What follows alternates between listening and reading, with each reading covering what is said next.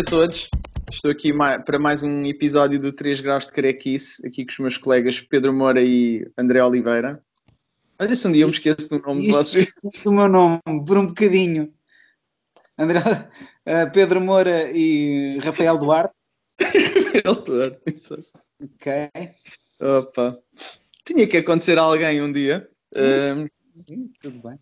Não há problema. Portanto, Cá estamos de regresso para mais um episódio. Desta vez coube-me a minha a batata quente. Uh, eu uh, acho que tu disseste, acho, eu acho que o Pedro, na, quando colocou o, o, episódio anterior, falou no livro uh, que íamos ler, caso quisessem nos acompanhar. Mas, portanto, eu escolhi o Stray Bullets, do David Lepman. E porquê? Para explorar um bocadinho a influência que a violência pode ter nas nossas vidas, nomeadamente no nosso crescimento, e como nos pode moldar e de que forma. Nesse sentido, queria também voltar um, um bocado à, àquela ideia que explorámos, acho se calhar mais nos, nos, primeiros programas, se não estiver enganado, que era tentar pegar em, em possíveis estruturas narrativas que nos agradem ou ideias que gostássemos de explorar ou ver exploradas dentro deste tema partindo então do princípio deste livro do David Lepman, que é um livro que eu gosto muito, eu li a coleção toda já, já há bastante tempo. Pegámos só no, no volume 1, só para, dar, só para ter uma ideia do que eu queria, que eu acho que o primeiro volume espelha através de. São sete capítulos, ok? Que decorrem entre os anos 70 e 90. Os anos vão trocando, algumas personagens vão sendo as mesmas, vão se cruzando em determinadas alturas. É, é interessante. E acho que este primeiro volume, o, o, aquele que é o Innocence of Nihilism, nihilism uh, estou aqui a pensar, estou a dizer o primeiro volume, mas eu acho que o, o Stray Bullets teve editoras diferentes. Uh, este é o primeiro volume da El Capitan, salvo erro. Porque acho que também foi editado pela Image, não tenho noção de quantos capítulos são. Uh, de qualquer das formas, não me prendendo com esses pormenores, acho que, como estava a dizer, estes capítulos espelham um bocadinho, dão, dão uma, uma boa forma geral do que, do que vem aí, do, do que é o, o Stray Bullets, que já agora a expressão refere-se a balas perdidas. Portanto, o, o próprio termo do livro Balas Perdidas acho que vai de encontro um bocado àquilo que eu queria explorar, não é? Não são aquelas balas intencionais que nós levamos na nossa vida, mas uma aquelas bala. Uma bala vai sempre de encontro, isso sem dúvida nenhuma. Sim, mas uh, sem ser intencional, não é? Sem ser tipo algo que fizeste não, qualquer tá, coisa a alguém. Diz? Estava a falar sobre a expressão ao encontro de, de encontro a. Deixa, estava a fazer. Estava a ser uh, grammar nazi. Não, pera, eu estou a sentir, eu estou a sentir o riso a vir, só que está, está a demorar um bocado. Este, este, Bem, então vá. Está certíssimo, está certíssimo. Sim, grammar nazi é o mesmo. Diz? Trabalho de casa. Trabalho de casa. Pegar de uma gramática, faz favor. Menino Gabriel. tenho, tenho, que voltar a ouvir isto para ver o que é que, qual é que era o momento. Mas pronto. Um, isto, ele faz-me sempre, prega-me sempre uma rasteira para me perder o, o, a lógica do raciocínio.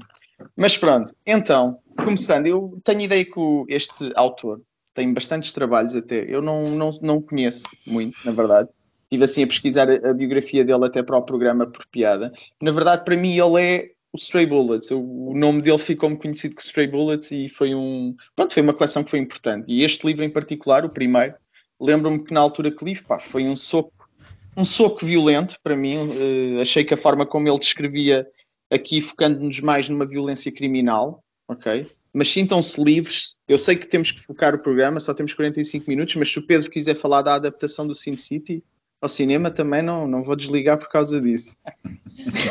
Eu acho que isso era, devia ser agora o resto do programa. O que é que vocês agora? Sempre quis saber. Hã? Tá bom. Eu não, não sou fã.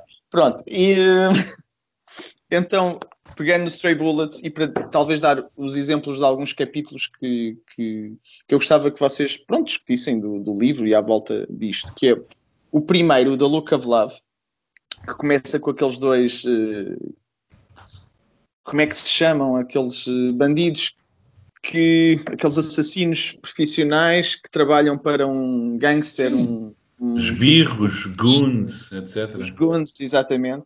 Não é? E que um deles, um, um puto mais, mais novo, um miúdo jovem que, que se apaixona por, pelo cadáver não é? Não sabemos bem o, o, nada sobre o miúdo naquela fase, apenas que tem alguns parafusos a menos. Um, Apaixona-se pelo cadáver, quer dizer, apaixona-se pela rapariga ainda em vida. Sim, sim, sim. sim. Bem, não, assim... sim, sim, sim, é verdade, é verdade. Obrigado, Pedro, pela correção. Nós é que quando a história começa já é um cadáver, mas pronto, aquilo é um bocado doentio e, e lunático.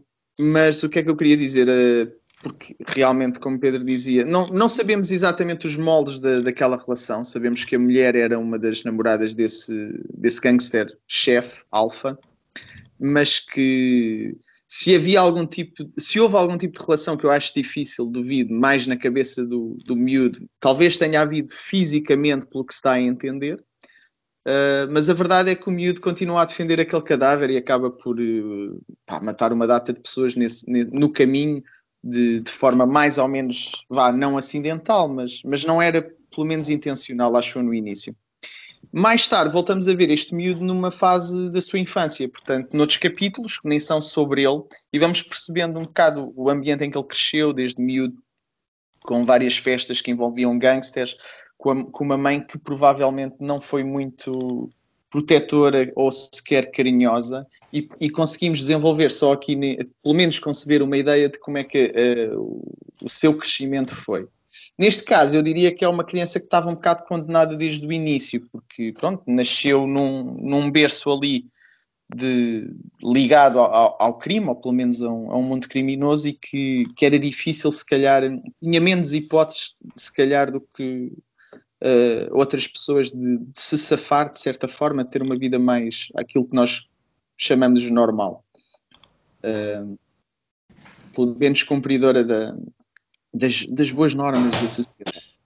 Depois iria passar para o segundo capítulo, Victimology, e eu acho que apesar de haver vários personagens no, ao longo do Stray Bullets que vão reaparecendo, eu acho que esta, a Virginia, será talvez a protagonista de todas, a, a, a grande protagonista da, da, série e que vai e que vai estar mais presente até neste primeiro livro.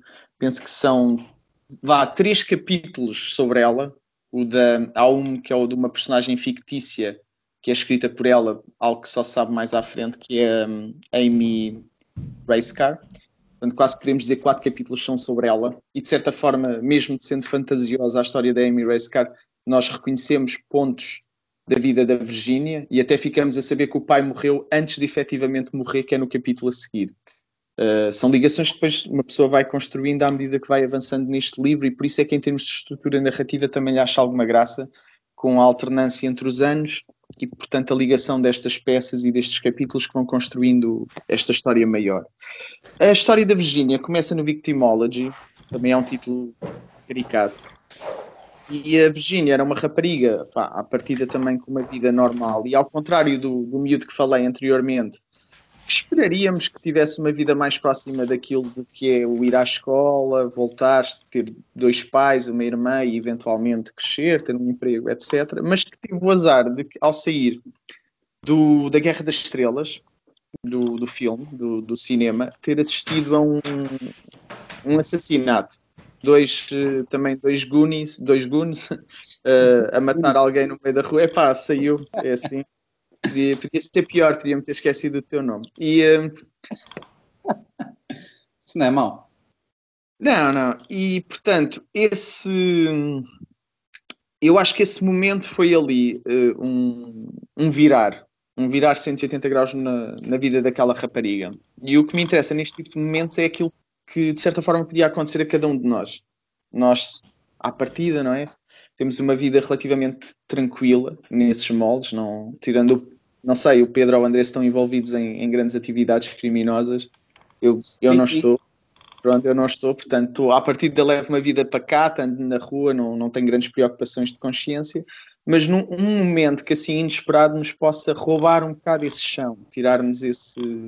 afetar-nos de uma forma que nunca mais voltaremos a, a, a estar naquele comprimento de onda da vida que levávamos. E é o caso da Virginia, eu sinto isso. Claro que depois vemos que há que a família dela não é perfeita, a, a, a, relação com a mãe pode nunca ter sido boa, mas ficou claramente pior depois disto, porque os impactos que este momento, o qual ela acaba por nunca partilhar com ninguém, uh, acho que matam uma parte dela. De certa forma, pode, podemos dizer que lhe matam a infância. Uh, a infância daquela criança acaba por ser destruída. Isso vê-se na, nas interações escolares, familiares. A grande pedra basilar do, dela, acho que é o pai. O pai, que, por, por sua vez, como é salver camionista, passa muitos tempos fora de casa, não é? Também há esse afastamento, mas quando está, consegue ser, acho eu, a única pessoa, precisamente por causa do, do amor e do carinho que, que tem para a filha, que acho que, que, lhe consegue dar alguma luz, e depois no fim do livro essa luz é apagada. O pai morre com, com cancro. Uh, e essa luz é apagada para sempre, acho eu. Depois vai-se avançar no livro, não estou a dizer que, que a Virgínia vai ser um, uma vilã de todo, mas é, mas é como digo, sinto que foi roubada a infância àquela criança e isso tem repercussões, tem repercussões grandes e para, o, e para o resto da sua vida. Portanto, eh, se calhar estiquei-me dos 10 minutos, olhem, perdi um bocado a noção. Mas como também me forem interrompendo e gozado com, meu, com as minhas skills de gramática, também não faz mal. Portanto, vou, vou passar para vocês. A gente não se importa. e enganas-te a dizer os nomes das pessoas, depois o que é que queres? As pessoas não te deixam. Ah, não me enganei a dizer o nome, disse o nome. Aquela hesitação, aquela hesitação magoou-me, Gabriel. O não, aquela hesitação. Ah, André Oliveira. Não, de repente, olha, de repente olha e disse: é o Ed Pitt. Ah, não, é o André. André porque estava, estava assim parecido. É uma confusão comum, sim, sim. Pedro, Pedro, força. Não, eu não, eu não tenho uh, apontamentos dentro de, de, desta ideia, porque o tema. Uh, eu, eu, se calhar gostava de fazer uma pergunta, que é o seguinte: que é a Amy Racecar é a Virgínia? O, o, o, como é que tu lês a relação? Ou seja, uh, o silêncio significativo. Um, eu se calhar gostava de voltar um bocadinho atrás por causa das datas, ou seja, acho que apesar de tudo devias, devíamos eh, ser um bocadinho claros de quando é que esta série apareceu, como é que apareceu, porque, para, para não ser confundida uh, com um texto que sempre existiu, não é? Uh, ou seja, é preciso uh, apontar para as datas. Eu apontei aqui num papel, mas isto na verdade está uma confusão já do caraças. Mas isto é para aí de 1995 ou 1997 ou algo assim. Eu por acaso tenho isto em comic books, não tenho aqui em casa. Eu comprei isto em Standing Order. Isto saiu na El Capitan. El Capitan era a própria editora, eh, era a autoeditora. Eh, só mais tarde as coleções é que, eh, algumas das coleções, e aquelas que estão no mercado agora, é que são da Image.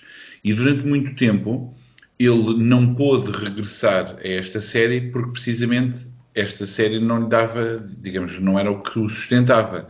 Portanto, ele fez vários trabalhos para editoras como a ADC, ele chegou a escrever para o Batman, fez uma coisa com o Wolverine, e sinceramente eu lembro-me de ver algumas coisas, por exemplo, ele tem uma história do Demolidor e do Punisher, que eu me lembro de ler semi-distraidamente, e, e não gostava muito, não gostei nada uh, daquilo. Para já porque o desenho dele é um desenho particularmente sólido, ou, ou funciona muito bem na série original, a preto e branco, Uh, se bem que ele tem um estilo que está sempre a flutuar, ou seja, às vezes há coisas que lembram muito algum Frank Miller, depois outras coisas são um bocadinho mais um, ehm, não tão elegantes como o Alex Toth, mas dentro um bocadinho dessa tradição do abonecado realista, etc. Mas depois nas séries que ele fez, mais mainstream, na verdade, piora o trabalho, uh, mesmo de desenho. Essa, essa série do, do Demolidor e do. Um, perdão, do, sim, do Demolidor e do Punisher, por exemplo, é desenhado por ele e não é, aquilo não é muito bom. Mas depois ele tem outras coisas que escreve só, como para o Batman e Wolverine, mas a verdade é que eu parece se existem autores que mantêm algumas características suas ou criam uma voz própria, ou mesmo quando trabalham com super-heróis, como o Bendis, o Brubaker, uh, Alex Scott, etc., que é a malta que vem do, do independente, o Lepan, há ali qualquer coisa que não funciona muito bem. Eu lembro de uma vez, a primeira série que eu li dele, assim mais ou menos cima, era o Feral, sobre lobisomens. E havia ali qualquer coisa que não funcionava muito bem. E eu acho que é porque o gajo é mesmo bom a escrever estas histórias realistas uh, de crime, não é? De, de, de gangues, gangsters, etc.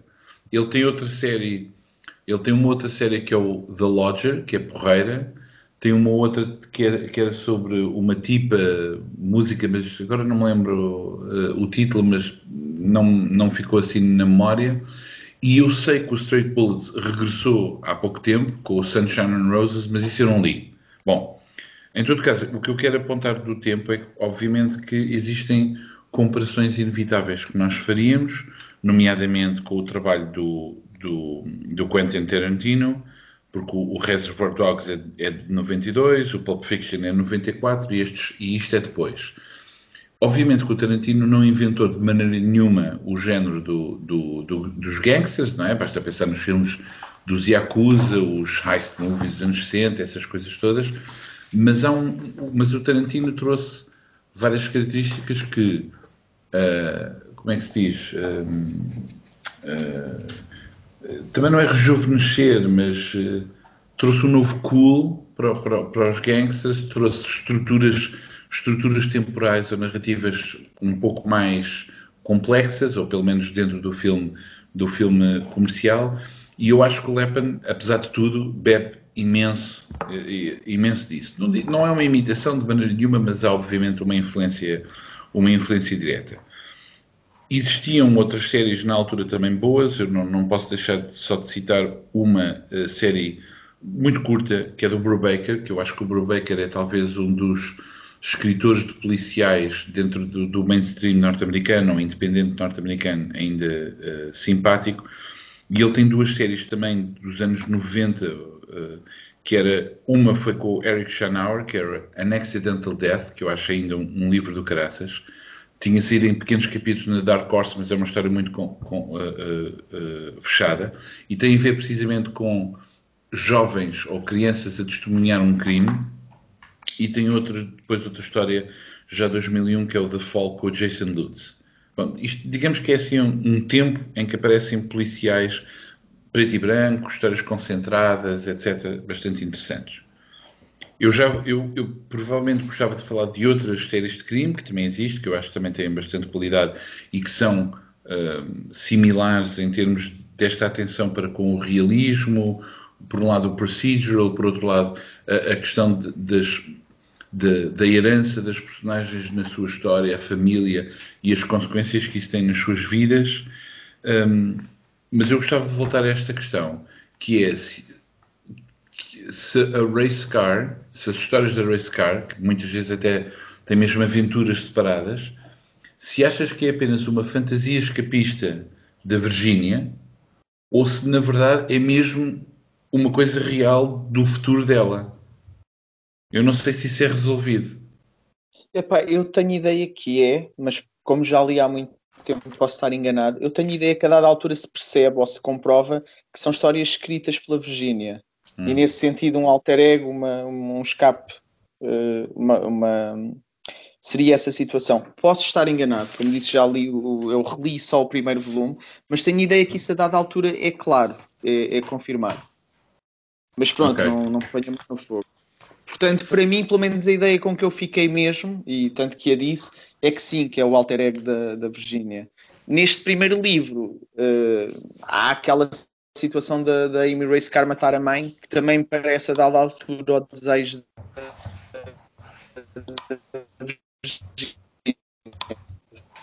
Espera aí que ouvi isso agora um bocadinho quebrado.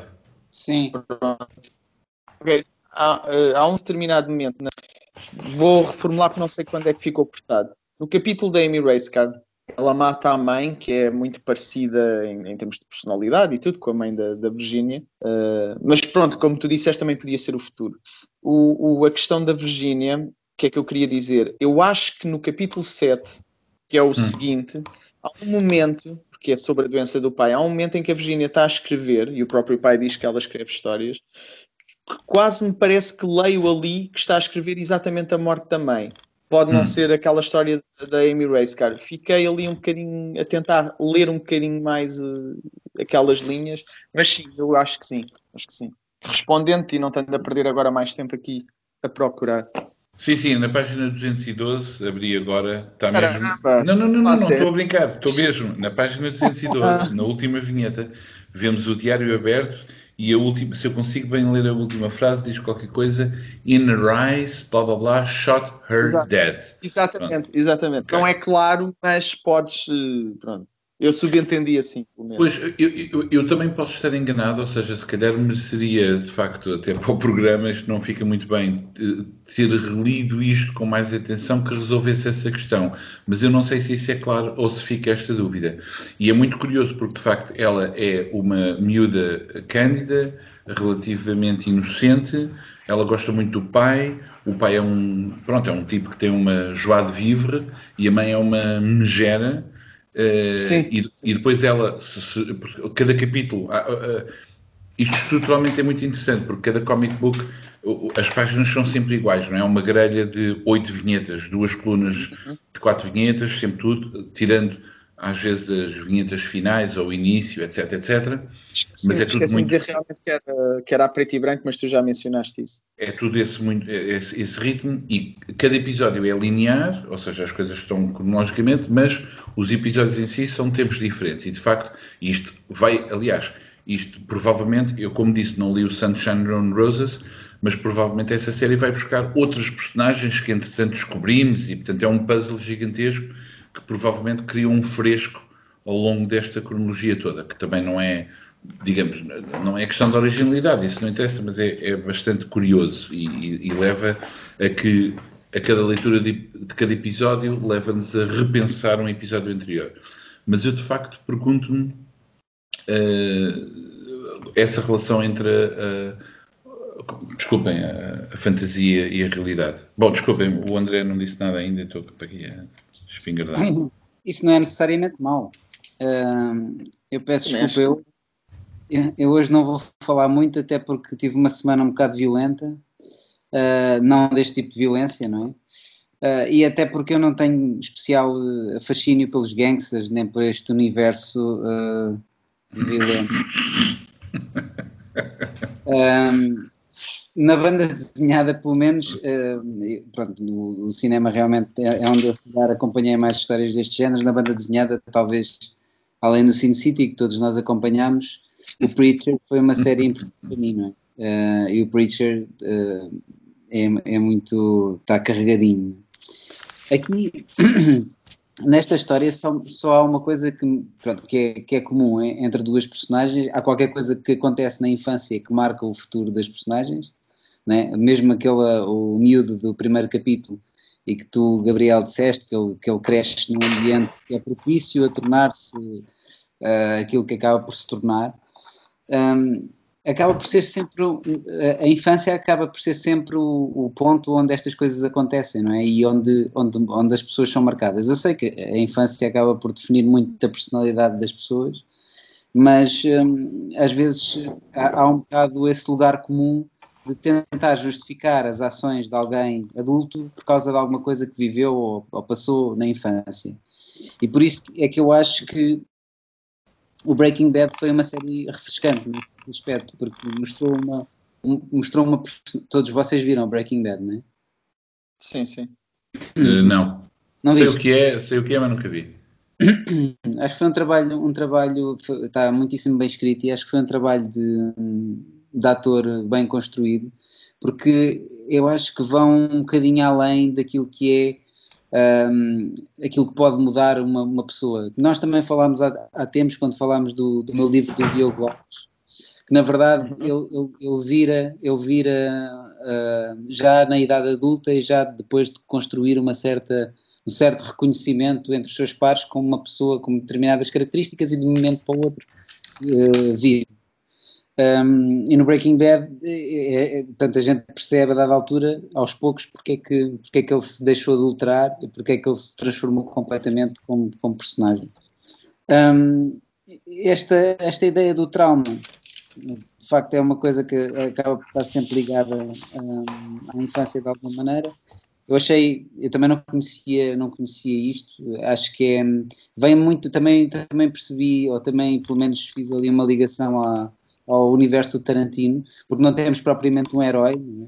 temos uma série de personagens que são exploradas e que são recorrentes, isso, isso é uma coisa que também é, bastante comum no, no, em Tarantino, são personagens que são anti-heróis, não são não são propriamente personagem, uh, não há o herói ou, ou, o vilão, tal como há, há, tempos quando fizemos o programa sobre vingança, era uma coisa muito mais linear, uh, que pronto, há uma personagem, algo lhe acontece muito grave e que ele depois passa o, o, a história toda a cometer atrocidades uh, para cometer justiça, não é? Aqui é muito mais profundo do que isso. Gostei, gostei particularmente da primeira, logo do primeiro, da primeira história, da história do miúdo que tem ali a, a relação uh, com, com, com agora cadáver, né? a relação que não se terá iniciado. Eles falam mesmo que ele, que ele teve relações com com, a mulher e que o deixaram ter relações com piada. Portanto, eu acho que ele realmente envolveu-se, se fosse mesmo envolver fisicamente, e depois achou que eles eram. Pronto, apaixonou-se, né? E achou que, que eles iam ficar juntos para sempre e as coisas não correram como ele correu, como ele pensava. E é engraçado depois aquilo há um. Epá, há uma. Eles vão enchendo o porta-bagagens do carro de corpos, não é? Porque uns atrás dos outros, e já é meio aleatório. Já mata Essa é a parte mais tarantinesca, vá diria. Agora também há uma série, pelo menos eu vi uma série agora há pouco tempo na Netflix que chama-se The End of the Fucking World. Não sei se vocês viram. Já ouvi eu falar. Não vi, mas também não vi. Uh, também gostei bastante. Também é uma coisa que. Hum, pá, é é... Acho que é baseado numa banda desenhada também. Ah, sim? Olha, hum. não sabia. Acho que sim é muito fixe e, e, também é assim uma sucessão de acontecimentos, uh, pá, uma coisa leva à outra e de repente é uma embrulhada tal que. E são dois miúdos, é, é muito. Portanto, é, isto, a violência é um, é um bocado um universo, um universo sem fim. Mas aquilo que, que eu pensei nisso foi logo a associação ao Tarantino e foi uh, em busca de novas estruturas narrativas novas maneiras de justificar um, pá, mudanças drásticas na, na, no comportamento das personagens ou aquilo que elas se tornam de repente. Acho que isso deveria, gostaria de ver isso explorado de outra maneira. Um, o rapaz não, tem, não, não tinha necessariamente que ficar assim por causa de, de ter crescido naquele ambiente, não é? Uh, mas acaba por ser isso, nem, nem sequer temos uma justificação, uh, é, é, só porque sim, só porque ele viveu naquele ambiente que se tornou daquela forma.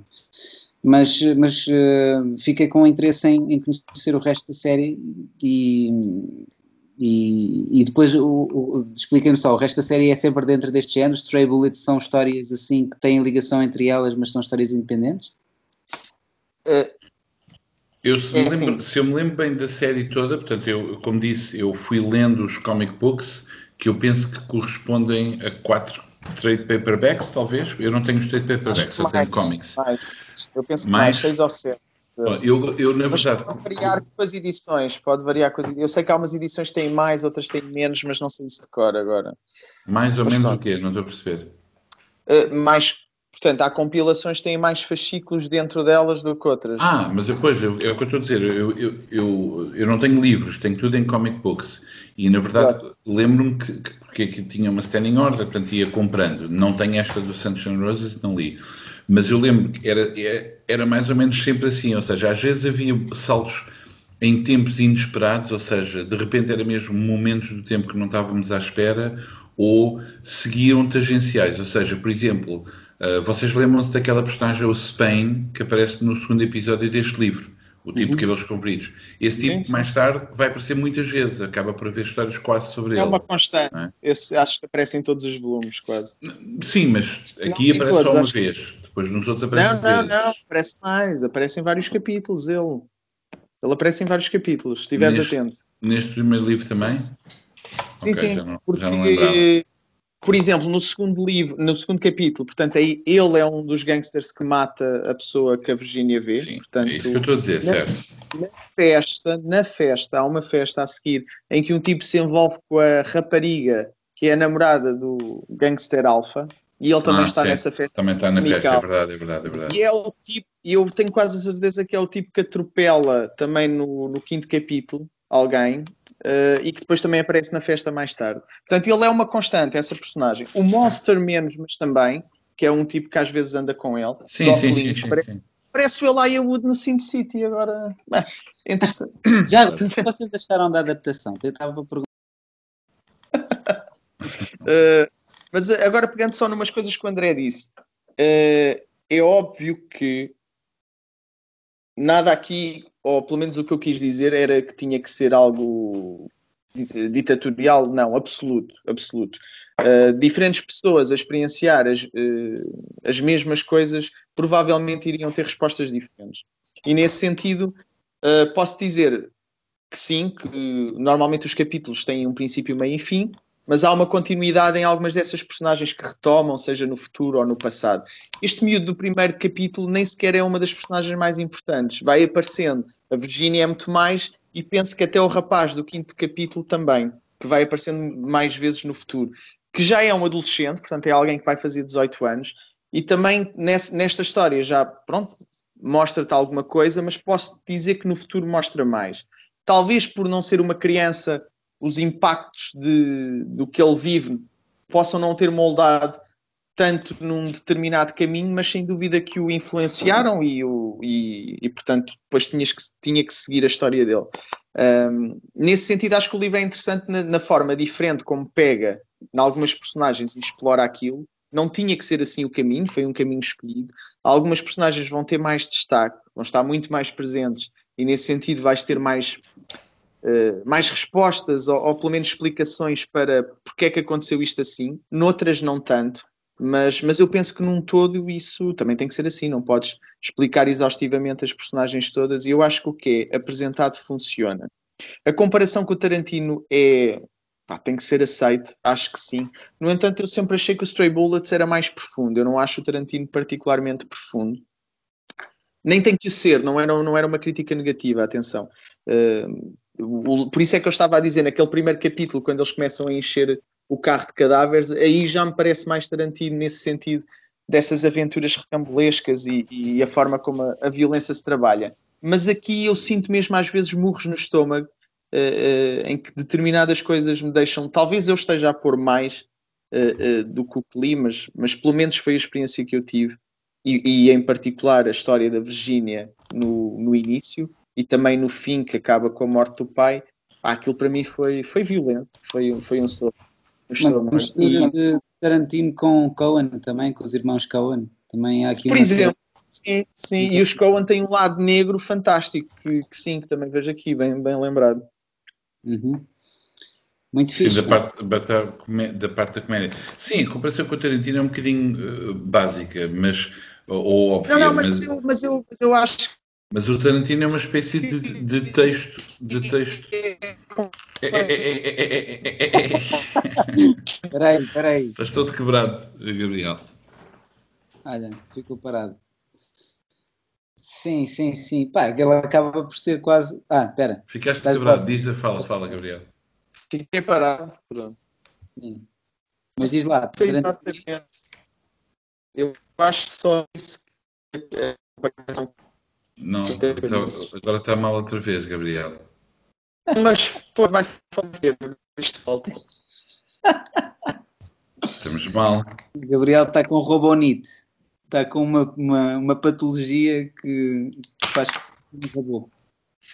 Eh, eu, a, outra, a outra coisa, pronto, eu, eu não, eu quando estava a ler não estava propriamente a preocupar muito com esse foco da, da influência. Avancem. Eh, não estava muito preocupado com essa coisa de influência. Aliás, até durante um momento eu até pensei que tu, o que tu querias falar era a influência da BD violência, uh, da BD violenta na vida das pessoas. Tipo, é pá, isto aqui Isso é vai é influenciar. Exato. É, jogos GTA e depois fazes coisas. Exato. Uh, eu por acaso vi uma coisa que provava de facto a influência na cultura, porque um gajo lia Pac-Man, uh, lia, jogava Pac-Man no final dos anos 70, 80, e qual é a influência? Bom, passado 10 anos, quem é que não estava em sítios escuros com música sincopada a ver fantasmas? A comer, a comer fruta de uma só vez e a ser perseguido por fantasmas. Exato. Quem é que não estava a fazer isso? Mas eu estava sobretudo a pensar na, na, nessa, nesta equação de uh, bandas desenhadas que de facto exploram uma violência, uma violência à, à, digamos, uh, no nível da rua. Um, por exemplo, aqui não me interessava não interessava comparar, por exemplo, a séries de terror, não é? Com machadadas e esse tipo de violência. Não é isso.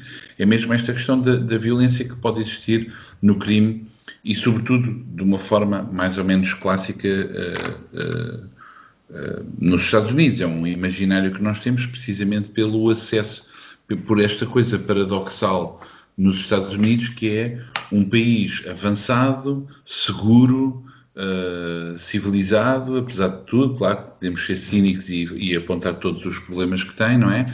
Uh, mas ao mesmo tempo haver um acesso às armas que leva a crimes uh, de uma grande violência, quer dizer, não, não estamos a pensar na violência que é perpetrada todos os dias em locais onde há conflitos de guerra ou coisas muito violentas, e, e, é esse o paradoxo que depois alimenta o imaginário, graças ao, aos filmes, etc.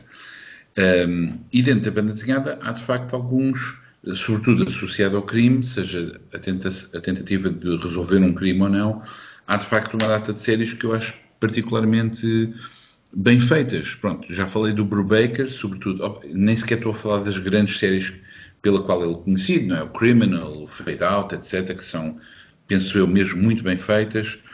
Ou, aquelas adaptações do Darwin Cook, do Parker, que também é. Mas isso é mais uhum. Heist movie, não é? Isso é mais uh, uh, virado para aí. Mas há coisas um bocadinho mais obscuras. Por exemplo, eu estou-me a lembrar de uma série muito porreira que é o The Kitchen, que é uma série da Vertigo, se não me engano, que é escrita pelo Ollie Masters e desenhada pela Ming Doyle, que foi feito num filme. E eu acho que a série de banda desenhada talvez fosse mais interessante. Que é sobre, se me lembro bem, é sobre um grupo de mulheres que herda uh, o, o, império de crime dos homens. Ou seja, os homens são presos, não me recordo bem, um, e depois elas herdam esse, esse crime. Já sei qual é o filme. É, é, é com a Melissa McCarthy. Exatamente. É, ela até tem um bom papel aí. Bom, claro que nós depois também podíamos olhar para os super-heróis, mas o problema dos super-heróis é que muitas vezes os crimes são resolvidos de maneiras espetaculares, não é? Quer dizer, se há um tipo a roubar o banco e aparece o super-homem, a, a, mim parece-me que deixa de pertencer a este, a este campeonato. Porém, eu acho que existem algumas histórias de super-heróis que conseguem manter um certo street level e manter, digamos, esta, esta tensão. Eu diria, mas eu diria um run muito particular, ou seja, do Punisher eu olhava para o, para o run do Garth Ennis, que foi muito bom. Sim, sim, uh, sim. No Daredevil eu olharia para o run do Brian Michael Bendis, que para mim continua a ser um, um, um, pá, um run espetacular. E precisamente porque olhava do, do ponto de vista da rua, a relação entre as personagens e não era propriamente coisas muito espetaculares, não, não é viagens ao cosmos, mas dentro do crime. E outro, claro, acho que é um bocadinho óbvio falar nisso, que é o Batman Ano 1, do Miller e do Micheluzzi. Um, mas o Kelly. Uh, uh, Sim. Epá, que, que, apesar de tudo continua a ser uma coisa que demonstra ali um, um, um, um grau da rua. E óbvio, se olharmos para a banda desenhada francesa, temos uh, as histórias do Tardy, da adaptação do, do, do, daquele detetive, Epá, houve, estou a ter um, uma quebra de, de referências do caraças. Manchou uh, as histórias do Jerome e do Book, etc. Portanto, há uma data de referências que nós podíamos ir buscar. Mas, de facto, aquilo que é interessante é, é este nível de uma vida uh, quase banal, mas depois essa banalidade tem, uma, tem a presença de uma violência completamente inenarrável, não é? Destes crimes. Aliás, eu até gostava de discutir um bocadinho o título, que é o título da coleção, é bastante curioso, a inocência do nihilismo. Porque o nihilismo, apesar de tudo, parece-me a mim, o nihilismo é uma atitude que é proativa, ou seja, uhum. ser-se nihilista é proativo, tem que querer ser nihilista. Como é que, como é, que é possível ser-se nihilista e haver algo inocente aí? Portanto, é um paradoxo eh, conceptual bastante curioso. Ou seja, nós temos, eh, seguindo a, a ideia do, do, Gabriel, que é uh, eleger como personagem principal a Virgínia, que eu sei o que é que. Não é personagem principal, mas digamos, é um, é um, é um ótimo eixo de organizar todas as histórias. Uh, vemos este, este equilíbrio entre uma personagem que nasce numa inocência, ou nasce inocente, uma ideia uh, bastante clássica, não é? De, de uh, filosófica da inocência da criança e que vai sendo corrompida ao longo da sua vida pela sociedade. Mas no caso dela, ela tem algumas fantasias, mas há de facto uma série de problemas que acontecem com ela, não é? De ataques e não, não há possibilidade de compreender porque é que ela porque é que ela está irritada, etc., os colegas da escola, as tentativas de violação, etc. E termina com uma personagem, a Racecar, que, é, que consegue matar o mundo inteiro, não é? Que, eh, torna, é um exagero de, eh, desse aspecto de violência. É curioso. Ah, deixem-me só dar mais uma, uma, outra, uma outra referência, que é do Jason Aaron e do RM Guerra, o Scalped, que é uma série espetacular, um policial muito bom, e que também eu acho que tem algumas afinidades com o Stray Bullets no sentido de querer olhar para uma comunidade que tenta redimir-se de alguma maneira, mas está sempre a escorregar numa vida de crime, etc, etc. Sorry. Não, não, não. Esta, esta ideia da comunidade também foi bem, foi, foi bem lembrada, é verdade.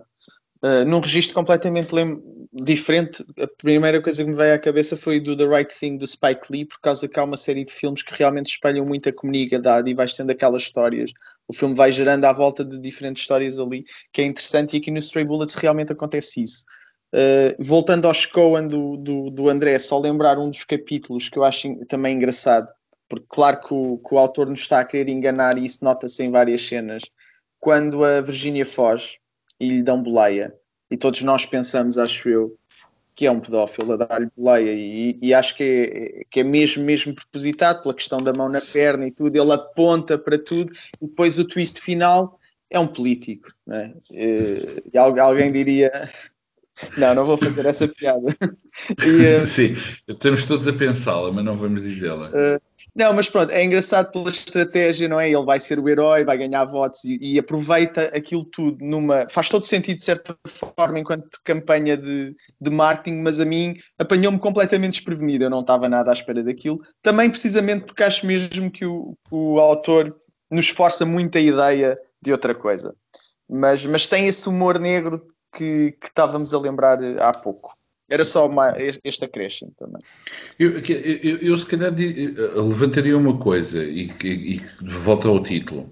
Ou seja, eh, se nós tivéssemos que falar quais eram os temas que presidiam esta série, um primeiro, mas talvez seja secundário ou terciário, é a diferença entre fantasia e realidade, sobretudo por causa da equação entre Virginia e a Race Car e até a presença do Star Wars, como tu dizes. Mas a outra é um bocadinho mais básica, que é, que é o tema central, que é causa-consequência. Ou seja, Sim. isto são ciclos, são ciclos e a verdade é que é muito difícil de perceber onde é que está a origem do problema ou como é que se resolve o problema. Aliás, como se sabe na psicologia, como o André estava a dizer, do trauma, etc, etc, normalmente existem sempre formas de explicar as razões de determinadas violências, precisamente porque se imitam mecanismos que se testemunharam uh, anteriormente. E, e a, a, única maneira de fazer isso é quebrar o ciclo. E quebrar o ciclo é muito difícil, como é óbvio, dependendo dos contextos, mas normalmente é muito difícil. Uh, eu não, mas eu não sei se o Stray Bullets está interessado precisamente como não é uma leitura linear e fechada, não sei se está tão interessado assim em, em, algum tipo de redenção. Mesmo quando as personagens parecem estarem bem, como aquele casal que está na cama e que se apaixona e diz vamos fugir, eu já decidi, claro. vamos fugir, abre a porta e entra o gás. Portanto, é impossível, isto é um mecanismo que nunca vão conseguir, nunca vão conseguir fugir. E se calhar o desarranjo cronológico reforça ainda mais essa impossibilidade de, de resolver essa, essa cadeia. E pronto, obrigado. Tens que ler, tens que ler o último. Não é que, que vá mudar a tua opinião, mas tens que ler o último. Sim, claro, claro, acredito. Mas, mas o último que é o último volume dos Stray Bullets. Sim, sim. Que são seis. E Depois acho... fui verificar são seis volumes. O Sunshine mas Roses continua. Mas... Sim, sim. Mas... Quer dizer, não, a série Stray Bullets tem seis volumes. Agora há uma nova série que é o Stray Bullets Sunshine and Roses. Ok. Mas a original tem seis volumes. Sim, sim, sim. Eu acho que li esse, tenho quase a certeza que, que os li todos. E há uma. Pronto, há uma da Rose, não quer dizer que haja uma redenção, mas por isso é que Hum. estava a dizer que tinhas que. que- Oh, sim, claro, claro. Acredito, acredito. Mas nota-se que. O André está muito concentrado. Não, eu acho que eu, a eu, jogar Ah, eu custa-me eu custa-me que a gente acabe o programa sem falar da adaptação do Sin City, mas tudo bem. Ah, é mais, um- mais um programa que fica sem, sem discutirmos o essencial, mas tudo bem, pronto. Fica para a semana.